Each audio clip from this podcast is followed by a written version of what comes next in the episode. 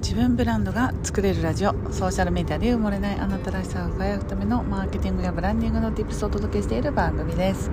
こんにちはブランドプロデューサーの高取ゆり子です。今ですねえー、っとチューリヒの駅から電車でイタリアのコモというあのリゾート地があってあの湖のあるえー、ところなんですけれども、えー、そちらに向かっている最中の電車の中からお届けしております。ちょっとね聞き取りづらいところがあったら申し訳ないんですけど、まあ、一緒に電車に乗ってる雰囲気をね楽しんでいただきながら聞いていただければと思います。今日のテーマはですねまたあの引き続き夫に応援される企業活動ということでお伝えしたいと思うんですけどえー、先日ね私はあの家族に応援されるための方法っていうのを、えーと配信しましてすっごいそれが評判だったんで、まあ、ちょっと第2弾ということをお伝えしたいんですけど私がね今回このコモに1泊2日で行くっていうのにめちゃくちゃストレスだったんですね。それは何かというとうんと夫を置いて私1人で出張に行くっていう、まあ、出張というか私はあのめぐみさんに会いに行くだけなんですけどそう。で本当はもっと1週間ぐらいせっかく日本から来てるあの方もしくはあの私がね大好きでこうオンラインで追っかけていためぐみさんがスイスにいらっしゃるということを聞いてからあのぜひねアテンドに行きたかったんですけど1週間というのがすごく私にと夫にとっての誕生日ということもあって私もね今週末誕生日ということもあり、まあ、家族でねあの誕生日って人それぞれの価値観で動いてると思うんですけど、まあ、今回50歳というね、えー、夫にとっては50歳というすごく大きな節目の誕生日ってヨーロッパではね結構重要なんですよ。であの30歳とか40歳とかっていう節目の誕生日は盛大に祝う傾向がありましてあのみんなでね旅行に行って旅行先で、えっと、あのバースデーやったりとか世界一周して会社辞めちゃう人とかもいれば、まあ、それぐらいやっぱりこう人生の節目でみんなでこう何かこう分かち合うというかみんなでこうその人への感謝の気持ちと、えー、応援する気持ちを表現する場所だったんでまあ、その時にこう友達の旅行と私は最初に何をやろうかと思ったかというとその、えー、私の友達知り合いの人たちのご一行様とその誕生日旅行を一緒にしようとしたんですね。でだけど去年も同じようなことやっていてちょっとへそを曲げられてしまったことがありあの今年はちょっと事前に友達に確認したんですよ。周りの人たちねこれどう思う？私の夫さんがね50歳になるんだけど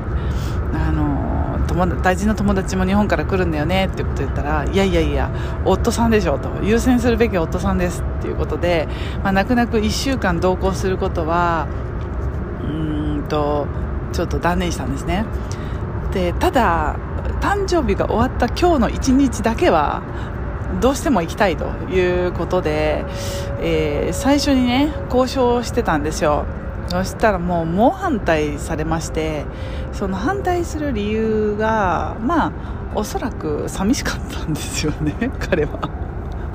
寂しかったっていうのとやっぱりこうオンラインに今つながっているっていうことと私がオンラインでビジネスをしているっていうことにどこかこう不安があったりするのとあと私オンラインで詐欺られたっていう話もねあの過去回でお話ししたと思うんですけど あのオンラインでこう騙されたっていうこともあってで最近はツイッターでもねこう学生でが集団であの何でしたっけ？こう悪い人たちに騙されて変な事件に巻き込まれてしまう学生たちが続出しているっていうそんなニュースもあったりしてなおさら不安がこうそれで煽られていたわけですね。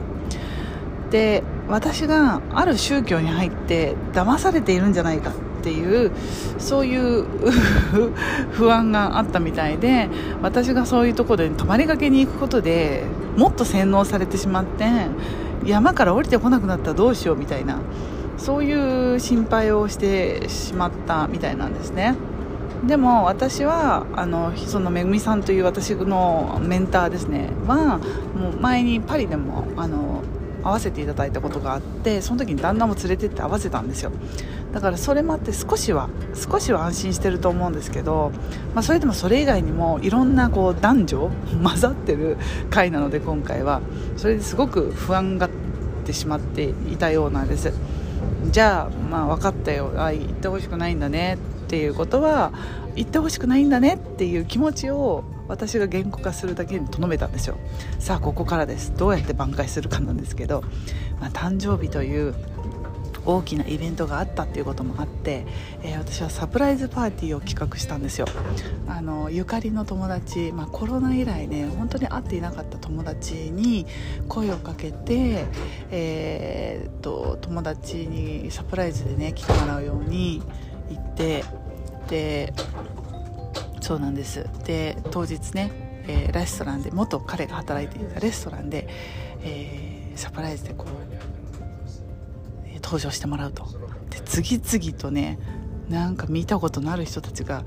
あれ？偶然だねみたいな感じでどんどん集まってきて最終的には20人集めたんですよ。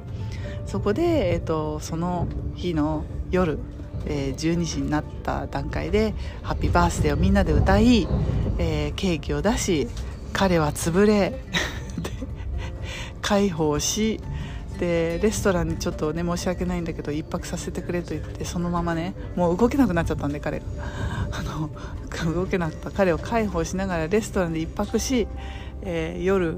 はね、えー、その日はもうぐったりしたまま家に連れて帰りそして翌日昨日ですね。昨日は、えー、とスパに行きましてちょっとまたサウナとかですね、えー、マッサージとか行ってこう心をも体もほぐしていただきがっつりとまあトータル3日間ですね。3日間のあの彼のための 3days を過ごしたわけですよ。であのその次の日私もコモに行くんだけどなイタリアに行くんだけどなっていうのを私から一切言わずに、えー、様子を見ながら最終日という昨日の夜をね一緒に過ごしていたら「え明日行くんでしょ?」みたいなあの「お土産買ってかないの?」っていうことで一緒にあの近くのスーパーに行きですね、えー、簡単なこう手土産になるようなものをお渡ししああの買い物に行きあの今日は快く行ってらっしゃいというふうにえー、送り出してくれました。もうみんなとここではハイタッチをしたい。なぜならばねこうやってこう夫さんに理解してもらえないっていうご家族の中で頑張ってらっしゃる起業家さんも結構いらっしゃるっていうことをあの日頃のねコンサルとかあとコミュニティの中でもよく聞くんで。でその中ね一生懸命な姿を見せるっていう tips をもらったことがあるんだけれどももちろんそれもそうだし最終的に応援してくれるんだけれどもその前に私が、えー、今回学んだ tips としては、えー、あなたにも気をかけているよっていうことを精一杯見せるっていうこともすごく大事なんじゃないかなっていうふうに気づいたんですよ。どうでしょうか？そのね一生懸命やっている姿を見せるだけだとどんどんなんかね離れていってしまう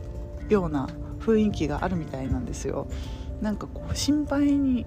没頭している姿を見せれば見せるほど大丈夫なのかなって。あの今まで家でねあの普通にやっていた人が急にパソコンに向かってる時間が長くなったりあのズームの時間が長くなって家部屋に閉じこもっていたりする時間があるとこの人は部屋の中で何をやってるのかとかこの人はパソコンの向こう側で誰とつながって何をやってるんだっていう不快感っていうなんで、えーと、疑惑っていうんでしょうか。疑念に変わっていってしまってるようなんですよね。でそうじゃなくてちゃんとそのやってる内容もあのきちんとねえー、目を向か目を向いて話しこういうことをやっているっていうことも全部打ち明けてであなたにもちゃんと気持ちがあるよっていうことを話すことが必要なんじゃないかなって思いました。